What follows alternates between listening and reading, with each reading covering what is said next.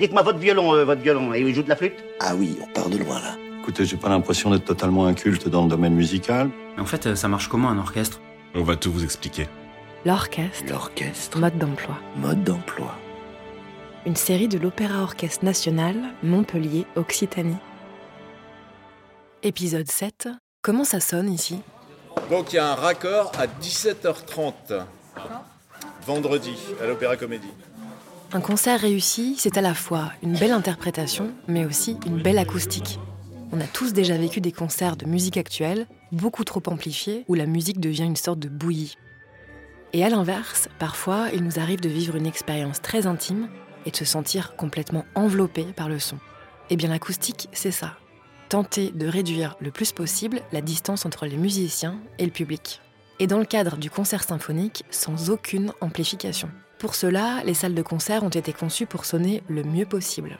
À Montpellier, l'orchestre se produit dans deux salles principales qui appartiennent à la métropole de Montpellier, l'Opéra Comédie et le Corum. On a d'abord rendez-vous dans la première d'entre elles. Voilà, là, là on est euh, sur la scène de l'opéra.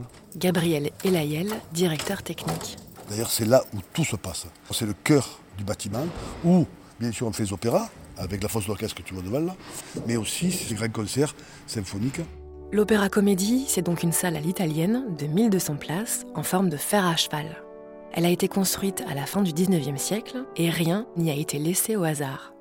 En dehors des fauteuils et, du velours, euh, des planchers et de la forme de la salle, c'est pas le fait du hasard qu'il y ait une pente à 4% dans la salle, c'est pas le fait du hasard qu'il y ait des loges, même le lustre.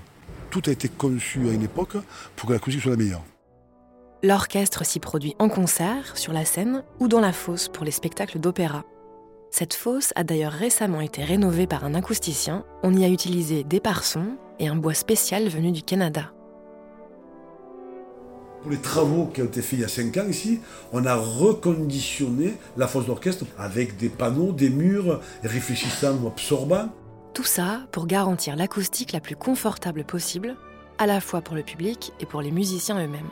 Une autre salle dans laquelle se produit l'orchestre, c'est l'Opéra Berlioz, dans le Corum, un bâtiment moderne construit en 1990, immensément grand. Donc la scène, elle fait bien sûr à peu près 800 mètres carrés avec la scène de l'arrière-scène. Il y a 20 mètres d'ouverture, 25 mètres de profondeur. Et là aussi, l'acoustique a été très travaillée. Le projet a été piloté par l'acousticien Albert Yaying-So pour bien doser la réverbération, c'est le temps que la musique met pour se répandre dans toute la salle, mais aussi la clarté, la chaleur et la sensation de proximité. Il y a quatre plafonds qui font chacun à peu près 40 tonnes, qui sont amovibles.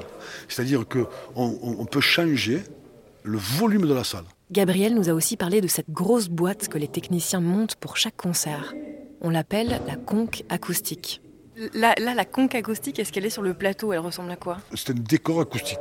C'est-à-dire c'est des panneaux avec un un matériel spécial, avec une forme spéciale, avec euh, un mur au, lointain, au fond de scène, un, mur côté cour et jardin qui ferme l'espace et un plafond. C'est vraiment une boîte dans la scène qui euh, renvoie un son extraordinaire. Et dernière chose, à chaque concert, vous la montez et la démontez, cette conque? Chaque fois qu'il y a un concert, on la monte. Chaque fois qu'il n'y a plus un concert où il y a de la variété ou l'opéra, on la démonte, ça c'est clair. Outre la salle dans laquelle il va résonner, l'orchestre symphonique a lui aussi sa propre complexité, puisqu'il est constitué d'instruments qui ont des registres sonores très différents.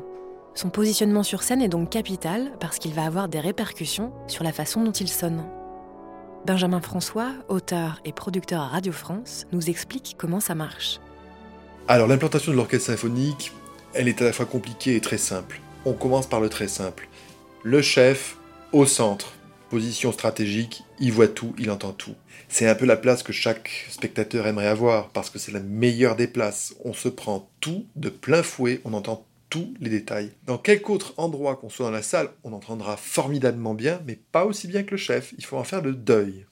Ensuite, comment ça se passe? On a un arc de cercle disposé autour du chef. D'abord devant lui, souvent sur un même étage, les cordes. On a violon 1, violon 2. À peu près en face du chef, on se retrouve avec les altos. Et on a à droite les violoncelles. Pour des raisons acoustiques évidentes, la contrebasse, c'est grave, ça fait éventuellement beaucoup de bruit. On les a mis derrière.